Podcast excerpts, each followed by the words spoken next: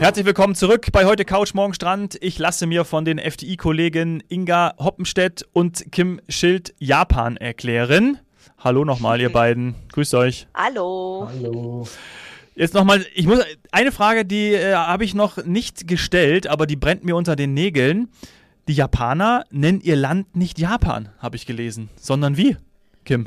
Ja, genau, die nennen ihr Land Nippon oder Nihon und das kommt eigentlich davon, dass das Kanji, also die Schriftzeichen, die chinesischen für die für Japan, das bedeutet so viel wie Ursprung der Sonne und daher haben wir auch oft, hören wir auch oft den Ausdruck Land der aufgehenden Sonne.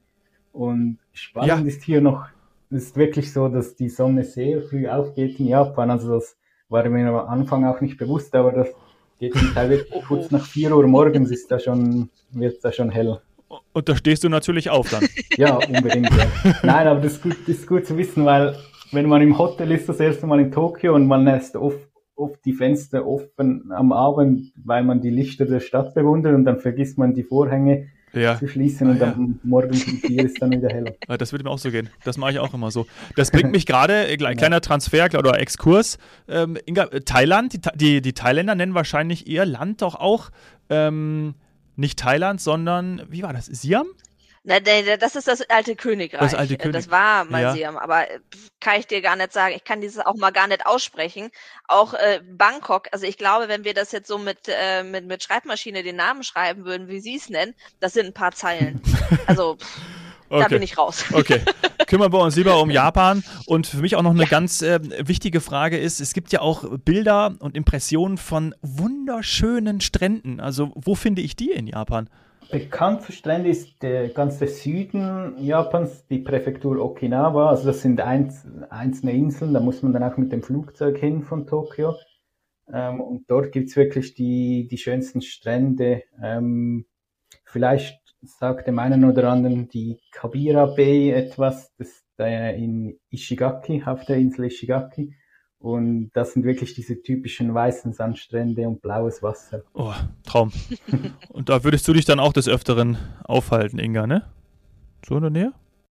Ach, also ja, das, also das muss ich mir auf jeden Fall mal angucken. Noch, noch bin ich da echt, ich bin so weit Ach noch so, nicht gekommen. Okay. Ich bin noch das, weiter immer im, weiter nördlich auf der auf, auf Honshu hängen geblieben und nicht auf äh, nicht da unten.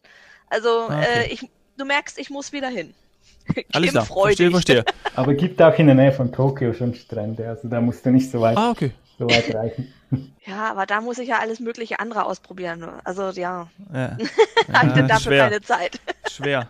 Würdest du denn der Inga äh, ein Bettchen bei dir anbieten, Kim, oder würde sie dann in ein Hotel gehen oder in irgendeine andere Unterkunft, was für Japan typisch ist? Also wenn Inga das natürlich möchte. Also vielleicht gehst du auch sonst äh, einfach oder bevorzugst Hotel oder wo wohne ich üblicherweise in, in Japan? Also was gibt es für Unterkünfte? Ja, also die, die Wohnungen in Japan sind immer etwas klein, darum bevorzugt in einem Hotel. Da gibt es alles von günstigen Zwei-Sterne-Unterkünften bis fünf Sterne. Ähm, der große Vorteil oder was ich in Japan immer mag, ist, dass man eigentlich wirklich nie ein falsches Hotel wählen kann. Also die sind eigentlich immer sauber und das ist alles vorhanden.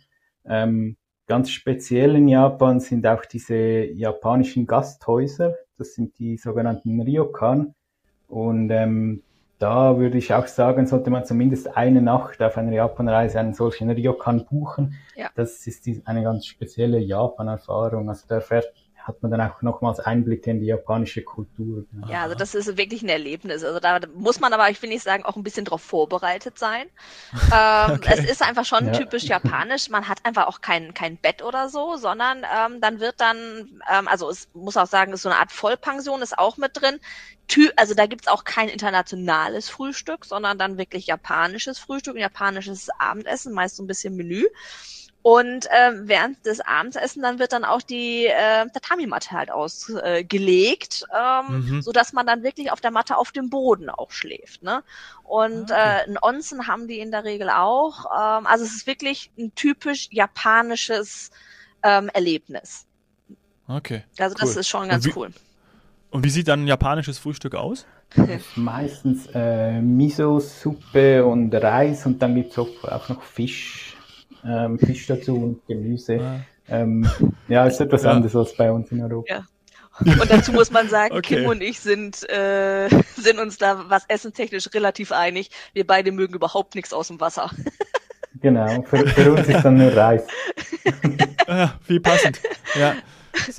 Ist, ja in Japan auch super selten, dass da was auf Ja, dem, aus, dem, aus Wobei, dem Wasser kommt. wobei, das sind so, sag ich mal, jetzt auch ein bisschen äh, Klischee. Ich weiß noch, von meiner ersten Ja. Japan-Reise dachte ich auch, ach du Schande.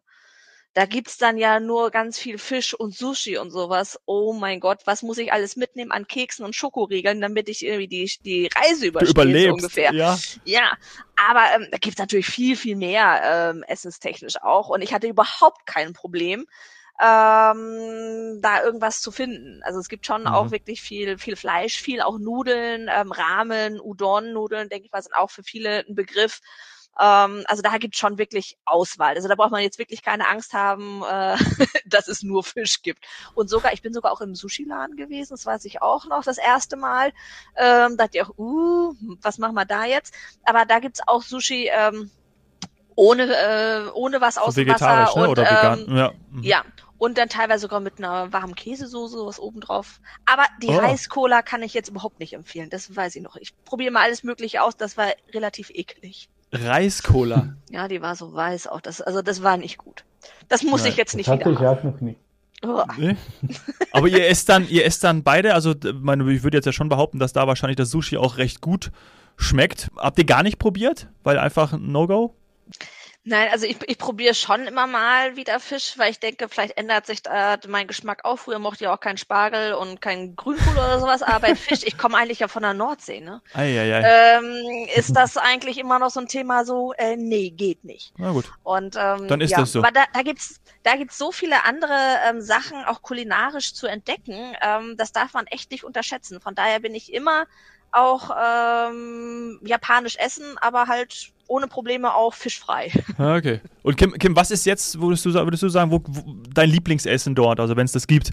Oder gibt es etwas, was du, was du immer isst? Ist das, sind das dann die typischen Nudelgerichte? Oder hast du einen Lieblingsjapaner um die Ecke? Oder ist das ein Italiener? Oder wo, wo gehst Ja, Lieblingsessen ist vielleicht nicht das, das ich immer essen sollte, das kommt nicht Ah, gut. Ähm, das, ist, das ist beim Lieblingsessen ich, meistens Ja, ich so. mag, ich mag gerne ähm, Ramen, also Ja. diese typische Nudelsuppe. Mhm. Ähm, die gibt's auch in ganz unterschiedlichen Variationen, je nach Region, wo man sich gerade befindet. Ähm, was ich auch sehr gerne mag, ist Yakitori. Das sind die gegrillten Spieß, Spießchen. Ursprünglich war das, glaube ich, nur ähm, Hähnchenfleisch. Mittlerweile gibt's es aber auch mit Gemüse und andere Varianten. Mhm. Und ähm, die findet man dann oft in, in der Nähe der, von Bahnhöfen, in Seitenstraßen gibt's kleine Restaurants, die das anbieten. Und das riecht man auch gerade jetzt, wenn es wieder kälter wird. Im Winter riecht man dann sofort, wenn dort irgendwo gegrillt wird und Ja. zieht Boah, einem das- automatisch in die Richtung. Ja, ich glaube, das ist ja wahrscheinlich wirklich, so stellt man sich das auch vor, ne? Also gibt ja auch sehr viele Filme, die man, äh, die man über Japan schon gesehen hat, oder ich schaue ja in, insgesamt auch ganz gerne Reportagen. Und wenn du dann in diese kleinen Gassen reingehst und äh, da zu diesen Imbissständen oder kleinen Restaurants und du riechst das überall auf der Straße, das macht ja dann auch irgendwie so eine Metropole wie Tokio auch aus, finde ich. Also das würde ich auch unbedingt, unbedingt erfahren möchten. Also so, das, das, das finde ich auch richtig schön, muss ich ehrlicherweise sagen. Ja, ja, genau. Die gibt's, gibt's wirklich überall. In jedem größeren Bahnhof findet man die. Ja, und das ist halt, ist halt wirklich schön, aber diese Vielfalt und überall diese kleinen äh, Lädchen da und ähm, ich weiß jetzt nicht, Kim, ob es das noch gibt. Ich meine, das war jetzt was, was wir eigentlich, wo, das wäre jetzt was, wo ich auch gesagt habe, da probiere ich auch nochmal Fisch. Es gibt ja dieses eine Restaurant, wo man quasi in so einem Schiff sitzt oder auf, äh, auf dem Schiff an Deck und dann kann man von da aus seinen Fisch angeln, den man denn essen möchte. Ja, genau, das habe ich auch gesehen. Ähm, ich glaube, es war in Ikebukuro. Ähm, Ja. Gibt wahrscheinlich mehrere, aber das, äh, genau, da geht man dann rein, dann angelt man einen Fisch und dann wird er gleich zubereitet, wie man den möchte. Ah, Ja, interessant. Gehen wir, ja, also wirklich, ja, aber ja, das ist ja für viele ein Grund, ähm, ist ja wirklich dann das Essen, ähm, um, um, um diese Reise auch anzutreten. Ne? Also viele machen das ja oder gehen dann eben auch, wenn sie nicht in Japan sind, kenne ich auch ganz viele, die auf das, auf das japanische Sushi schwören und dann auch extra ähm, Ja. Den Freund, den ich angesprochen habe, der zum Beispiel, also der, der ist wie irre da drauf. Also wirklich ähm, absolutes Lieblingsessen, der isst auch jeden zweiten Tag Sushi dann. Also Ne? Also ich meine, wenn man jetzt mal überlegt, äh, was gibt's bei uns jetzt hier für Restaurants? Ne? Also es sind in der Regel dann irgendwie Thai oder ähm, viele Japaner. Ähm, Vietnamesen gibt's dann auch nochmal irgendwie und, und Chinesen sowas, aber ich sag mal Indonesisch oder Malayen sowas sind Selten. ja schon ein bisschen spezieller ja. irgendwie, ne? Aber Japanisch, also ein Sushi, ein Ramen kennt eigentlich jeder. Ja. Und das ist, glaube ich, schon bei diesen spezielleren Ländern ähm, auch schon äh, so ein bisschen ein Eintritt, äh, so eine Idee, oh, ich will mal nach Japan, weil das Essen schmeckt mir so gut, weil das ist äh, kommt, hat jeder irgendwie schon mal mit Berührungen gehabt. Äh, jeder oder viele mögen es einfach. Und ähm, das ist, glaube ich, auch bei Japan schon so ein bisschen ein Ding, warum ich dahin reise. Nicht unbedingt, ich will jetzt einen Badeurlaub machen, sondern einfach, äh, das Essen schmeckt mir oder ich bin Manga-Fan oder es ist doch Kultur oder sowas. Und ähm, das ist, glaube ich, gerade bei Japan schon so ein Thema, ähm, warum die Wahl auf Japan fällt. Ja, und natürlich dann auch die Natur. Ne? Du hast ja in der ersten Folge ja. auch schon angesprochen. Äh, zum Beispiel Skifahren ist ja auch ganz beliebt. Also da ganz viele, die ich auch, äh, oder ne, der, was heißt, ich wollte gerade schon sagen, ganz viele, die ich kenne, ist eigentlich immer noch der, derselbe, ist immer noch derselbe Freund, der äh, da auch darauf schwört. Also der ist insgesamt ein Japan-Fan, ihr merkt es. Ähm, aber ja. der fährt natürlich auch, der sagt, es gibt nichts Besseres als dieses, Saini würde es wahrscheinlich als Champagner-Powder ähm, oder Champagner, ja, ich glaube, das ist das richtige Wort, so sagt man das ja, glaube ich, ähm, würde es bezeichnen. Skifahren in Japan ist auch ähm, oberste Weltklasse, würde man sagen, ne? Ja, definitiv. Also es ist ähm, natürlich die japanischen Alpen rund um Nagano, die sind eigentlich gar nicht weit von Tokio entfernt. Und dort findet man diesen bekannten japanischen Pulverschnee. Ähm, ebenfalls im Norden, also auf der Nordinsel Hokkaido, gibt es ganz viele Skigebiete und die sind mittlerweile auch auf, auf Kunden aus Europa und Australien vor allem eingestellt. Also da sprechen auch überall Englisch, das ist kein Problem mehr. Naja, gut, das ist genial. Aber insgesamt die, ist die Landschaft oder gerade das, was man auch von Japan erwartet, Wälder oder eben auch die, die Küsten, Strände haben wir schon angesprochen, ist, glaube ich, auch ein Motiv, um, um Japan zu bereisen oder gehört auf jeden Fall bei einer Japanreise dazu. Ja, und also auch als ja, Mount Fuji, aber ich bin, ich bin zum Beispiel auf Wandern schon mit Pilgern gewesen. Da gibt's auch den, äh, wie sagt man, Schwesternpilgerweg vom, vom Jakobsweg, wo man auch dann ah. die Stempel sammeln kann. Und ähm, man kann auf dem Jakobsweg ja seine Stempel sammeln, man kann in Japan seine Stempel sammeln. Und wenn man von beiden zusammen alle hat, dann kriegt man noch wieder eine besondere Auszeichnung. Also auch das geht's. Also auch äh, Doppel-Jakob dann. Absolut. Und ähm, nee, das war, war cool. Und Wusste auch, ich nicht. Ja. ja. Guck, wieder was gelernt. Ja. genau. Kannst auch wandern gehen dort. Oh, Wahnsinn, ne? Äh, interessant. Und was mich, glaube ich, auch noch interessieren würde, wäre so diese, ja, nennen wir sie mal Ausbildungszentren oder frühere Ausbildungszentren für lautlose, ich sage jetzt nicht Killer, sondern Söldner. Also dieses, ja, diese äh, Ninja-Kämpfer oder ähm, ja, diese, diese ganze Welt, worum es auch diese, ja, wo ich die Filme auch sehr gerne anschaue, früher und auch jetzt noch. Wie, wie, wie bekommt man das so mit, Kim? Ist das auch irgendwie verankert, auch noch in ja, Historie oder auch Kultur? So dieses, ja, also dieses Bild von dem, von dem Kämpfer? Es gibt ja, es gibt ja die, die Ninjas sind ja, glaube ich, eher, wie du sagst, diese lautlosen Kämpfer und dann gibt es die Samurai, diese klassischen. Oh ja, äh, Last, Last Samurai mit Tom Cruise. Ja. Und das kriegt man schon noch oft mit, wenn man diese, Japan hat ja weiterhin viele Burgen von früher, äh, die wurden teilweise wieder aufgebaut, teilweise sind die noch original und dort sieht man dann viel diese Rüstungen und Schwerter diese Kämpfer sind dort ausgestellt. Ähm, und zu den Samurai gibt's wirklich auch äh, noch ganze ehemalige Stadtviertel, beispielsweise in Kanazawa, wo man diese Häuser der Samurai besichtigen kann. Die haben dann auch diese typische Architektur und die japanischen Gärten und alles. Das würde ich mir auf jeden Fall anschauen. Also. Ja gut, was hast du sonst halt eher? Hast du noch, noch Sumo-Ring oder sowas, was wahrscheinlich auch jeder irgendwie noch kennt? Ja, stimmt. Und ähm, also was ich sonst auch, also es klingt jetzt ein bisschen blöd, ähm, aber wenn ich jetzt zum Beispiel Hiroshima ähm, mhm das hat ja jeder ein bisschen schwerer in Erinnerung, denke ich mal, einfach durch eine Atombombe, ja. die da gefallen ist. Und ähm, dieses äh, Friedensmuseum oder dieser Friedenspark dort. Und ich weiß noch, ähm, wie ich da damals hin bin, ähm, bisschen sehr mit gemischten Gefühlen, weil ich nicht genau wusste, was mich da erwartet. Und äh, das war wirklich ein ganz, ganz tolles Erlebnis. Ähm, es ist einem nahegegangen, weil, aber es ist ganz, ganz toll aufbereitet und das ist jetzt so ein bisschen so mein Punkt, warum ich das jetzt nochmal anspreche. Jeder, der nach Japan fährt, sollte da mal hin. Es ist wirklich ein ganz, ganz tolles, beeindruckendes Museum oder Anlage. Ähm, auch wie ich bin normal gar kein Museumsgänger.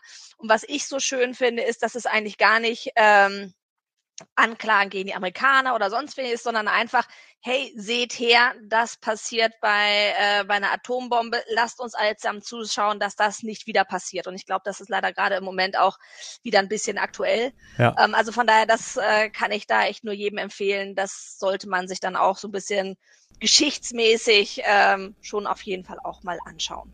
Ja. In Japan. Ja, eine gute Botschaft. Gut, dass du es nochmal erwähnt hast. Auch ganz wichtig das sich mal vor Augen zu führen und wie man auch dann damit umgeht im Nachgang. Ja. Ähm, ja. Ja. Ich würde sagen, als ich da war, das war, das war, das war, war ganz crazy. Ich wusste gar nicht, dass Baseball in Japan so ein Riesenthema ist. Ah. Und als äh, ich dann nach Hiroshima bin, ähm, da war dann das Finale von der japanischen Baseballliga und Hiroshima ist noch, ähm, hat gewonnen da war, der, da war die ganze Hiroshima völlig außer Rand und Band. Ähm, wir, ich konnte nachher die, die Hymne vom, vom Baseballteam dann singen. Die Firmen haben alle Sake-Fässer äh, spendiert und standen auf den Straßen. Es wurde einfach nur gefeiert und gesungen und das war so crazy. Und das war eigentlich so das, was ich überhaupt gar nicht erwartet hatte bei Hiroshima. Ähm, und da mussten wir auch danach, war, da war ich auch mit einer Gruppe unterwegs, ähm, wenn wir in den Restaurants gesungen haben, ähm, dann haben wir immer Prozente dann gekriegt, wenn wir die, wenn wir die Hymne vom, vom Baseballclub kannten. Und dann haben wir da immer schön gesungen. Aber das kann ich jetzt auch nicht mehr. Ah, schade. Wollte ich jetzt gerade nachfragen, ja, ja, ob ja. noch was. Äh... Nee. ah, ja. Und ähm, äh, Kim, vielleicht auch noch eine, eine, persönliche Frage, wie du vielleicht deine Freizeit äh, gestaltest, weil wir haben jetzt ja viele Dinge angesprochen.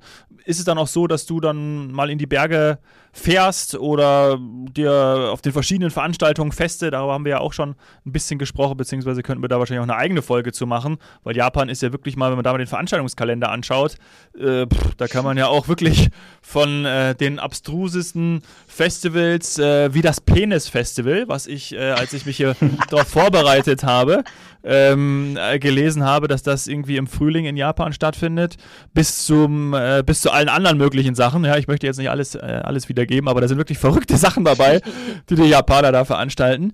Ähm, was, was machst du in deiner Freizeit, wenn du sagst, ähm, hey, äh, ich habe jetzt hier äh, ein, zwei Tage und möchte möchte raus oder möchte, Jap möchte Tokio verlassen oder vielleicht sogar ja in Tokio, vielleicht gibt es ja auch, vielleicht bist du Museumsgänger, nicht so wie Inga und ich.